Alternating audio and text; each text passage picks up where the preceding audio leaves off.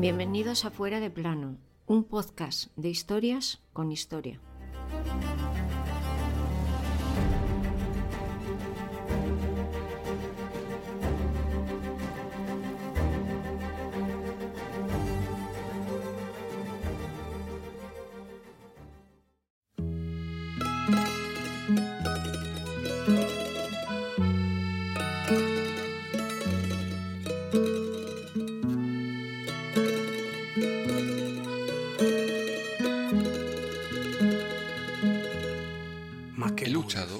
Mejor posible para gobernar mi mundo como un bello novio, para fortalecer el sentido de lo divino en el hombre sin sacrificar lo humano. Esta frase se la atribuyen al emperador romano, presumiblemente español, Publio Helio Adriano, un emperador que nace el 24 de enero del año 76 de nuestra era, y que parte de su gran legado fueron colosales construcciones que hoy seguimos admirando.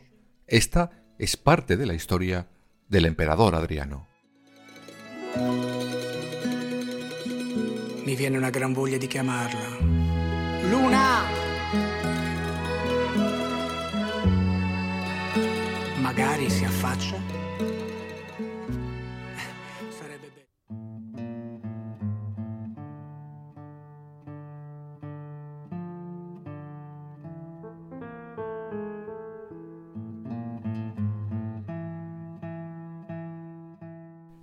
Lo primero que habría que decir sobre nuestro protagonista de hoy es que, como en tantas otras ocasiones hemos visto ya en este podcast, Adriano no nació para gobernar.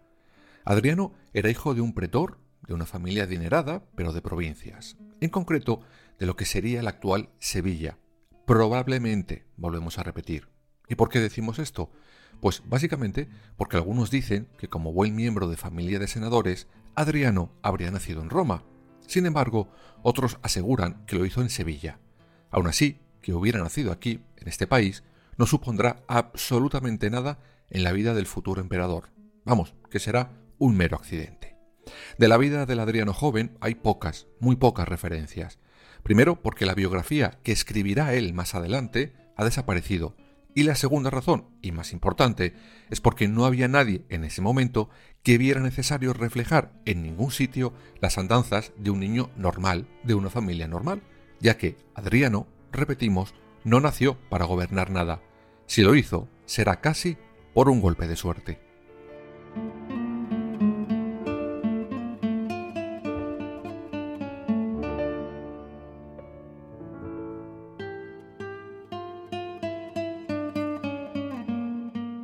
Cuando Adriano cuenta con 22 años, su tío y tutor, Trajano, que había sido adoptado por el emperador Nerva, sube al poder.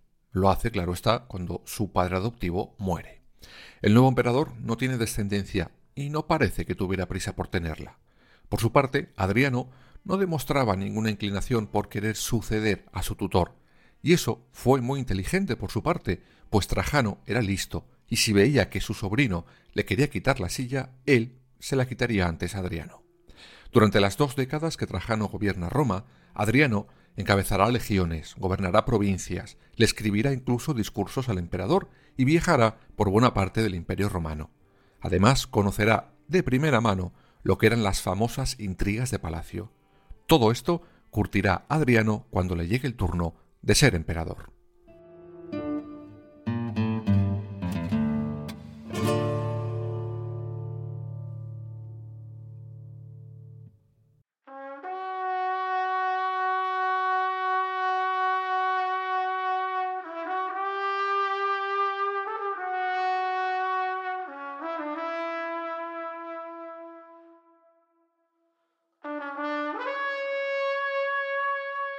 La relación entre Trajano y Adriano era buena, pero no una balsa de aceite. Tenían sus rifirrafes, sobre todo por los gustos de ambos. Me explico mejor. Adriano, cuando tiene 15 años, estará haciendo lo que podríamos llamar el servicio militar aquí, en Hispania, pero lo que realmente hacía todo el día era cazar. Cuando Trajano se entera, le coge de los pelos y le lleva de nuevo a Roma. Y resulta curioso, pues el propio Trajano pondrá de moda durante su reinado el tema de la caza, en contra de muchos otros que no veían con buenos ojos aquella nueva moda. Otro de los puntos de fricción entre tutor y pupilo era el gusto de Adriano por tener relaciones con los efebos favoritos del emperador. Vamos, que les gustaba a ambos lo mismo, cazar y los chicos jóvenes.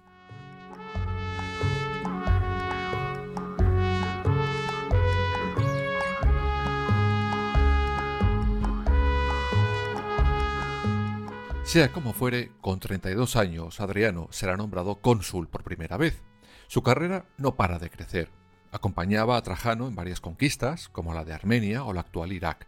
Por todo esto, muchos veían ya a Adriano como el sucesor natural de Trajano, pero este no llegaba a dar el paso, no lo hacía público, aunque al final no hará falta. Trajano pasará a mejor vida y se nombra inmediatamente como su sucesor Adriano, aunque no está del todo claro cómo ocurrió esto.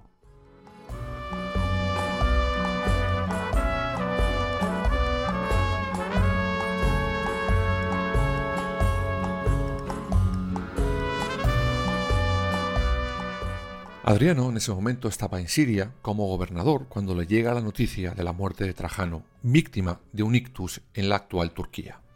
El 9 de agosto del año 117, Adriano recibirá por fin la confirmación que llevaba tiempo esperando. Trajano le ha adoptado como su sucesor. Aunque lo que creen los historiadores es que no fue Trajano quien escribe ese papel, sino su mujer, Plotina, que admiraba a Adriano y que al ver la muerte de su esposo decidirá firmar esa adopción hacia Adriano. Dos días después, Adriano saldrá al encuentro de la hermana y la viuda de Trajano con los restos del emperador, camino a Roma. Pero el nuevo emperador no tenía ni pizca de prisa en ir a la capital del imperio, y aquí decidirá tomar una decisión que marcaría su reinado.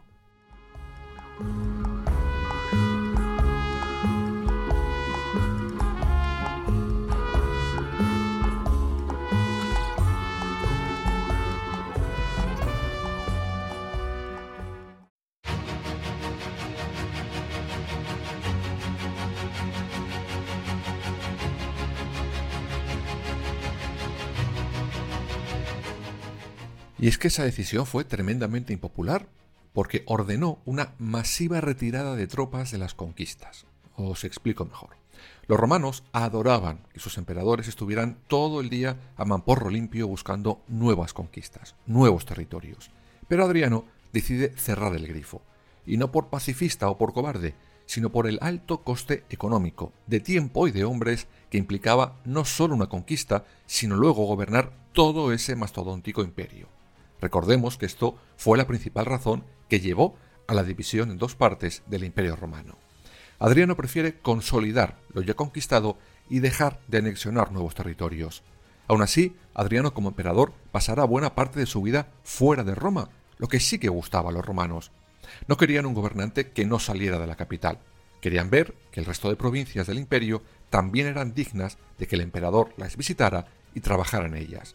Pero sin lugar a dudas, si por algo ha pasado la historia el mandato de Adriano como emperador, es por las enormes obras que mandó realizar y que hoy en día seguimos disfrutando.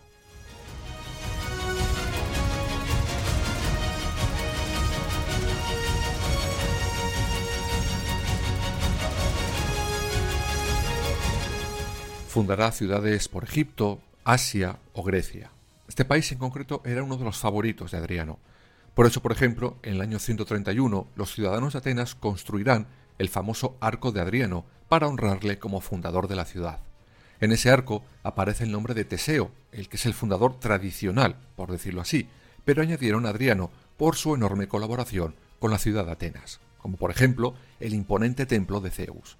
Pero no solo hará construcciones fuera de la capital, no, en Roma también nos dejará huella imborrable de su paso. Adriano mandará reconstruir el famoso Panteón que había sido destruido por el fuego y el foro de Trajano, además de financiar la construcción de innumerables edificios, villas y baños. Aunque el más famoso de todos sí que estaba fuera de Roma.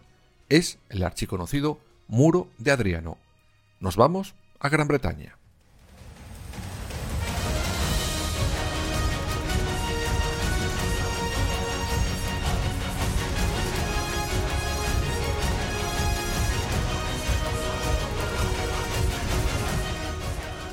El muro de Adriano comenzará a levantarse en el año 122 y arranca con la visita de Adriano a la provincia. Marcaba el límite al norte del Imperio Romano en Gran Bretaña, aunque debido a su extensión, lo que muchos historiadores creen es que se trata de un símbolo del poder de Roma, es decir, un aviso a navegantes. El muro original tenía 3 metros de ancho y 6 de alto, compuesto por piedra y césped, y se extendía a lo largo de 120 kilómetros. Tardó en construirse seis largos años. A lo largo del muro existieron más de 15 fortificaciones. Antes os dije que había fundado a lo largo del imperio muchas ciudades. Una, de las más curiosas, se encontraba en Egipto y la llamó Antinópolis. ¿Pero por qué? Pues en honor a su querido amante, Antino.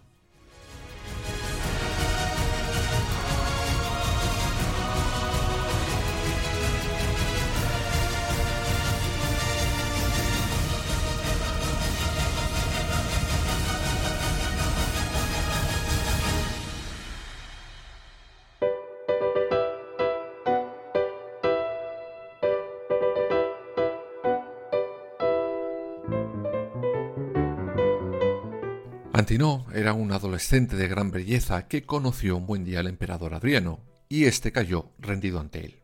Le adoraba. Pero ese amor no duró mucho, y al final el joven Efebo murió ahogado en el Nilo por causas desconocidas, dejando al emperador roto de dolor.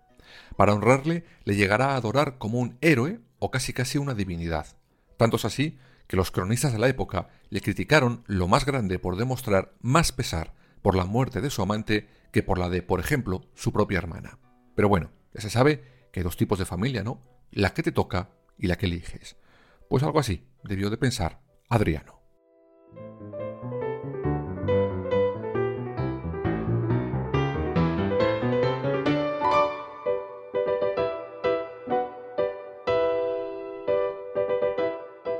No nos podemos olvidar en el legado de Adriano de casi, casi, casi una ciudad propia, la Villa Adriana. Se encuentra a 25 kilómetros de Roma y desde ahí puedes ver las vistas en altura más espectaculares de la actual capital italiana. Algo así debió de pensar Adriano, pues en época, digamos, de mucho estrés, se iba allí a descansar y pensar. Fue, como hemos dicho, toda una ciudad de 120 hectáreas, aunque solo quede la tercera parte de la misma. Tenía sus termas grandes y sus termas pequeñas, otros templos parecidos al apabullante foro de Trajano, tenía su teatro marítimo y un enorme lago copia de uno de Egipto. Como veréis, todo un resort ciudad de vacaciones, estilos o sí, primeros siglos de nuestra era.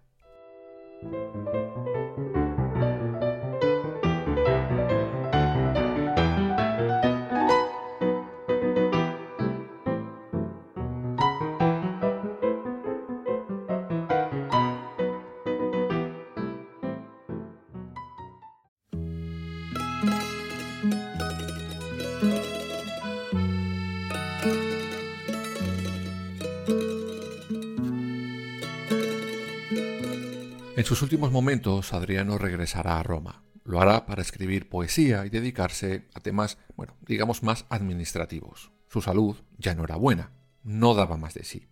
En ese momento será cuando nombre como su sucesor a Antonino Pío, pero con una condición clarísima. Llegado el momento, éste adoptará como su propio sucesor a Marco Aurelio. Finalmente, en el año 138, quizás por un ataque al corazón, a los 62 años de edad, Adriano el llamado emperador hispánico, pasó a mejor vida. Su sucesor, Antonino Pío, le creará la tumba de Adriano, donde enterrará sus restos y deificará su figura, construyendo templos en su honor.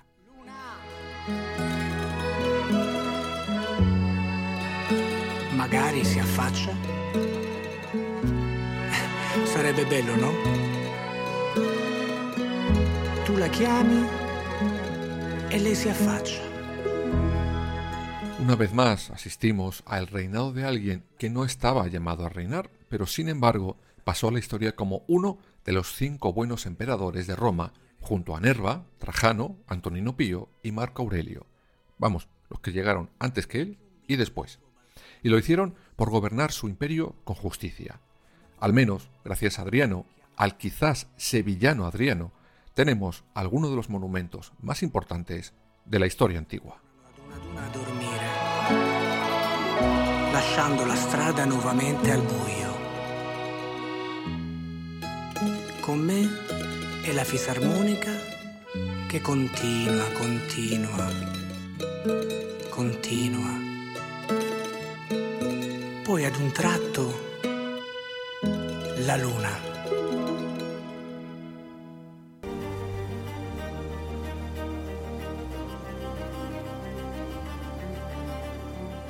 Escúchanos en las principales plataformas digitales y ahora también en nuestra página web www.fueradeplanopodcast.es y síguenos en todas las redes sociales, Twitter, Instagram, Facebook y Threads.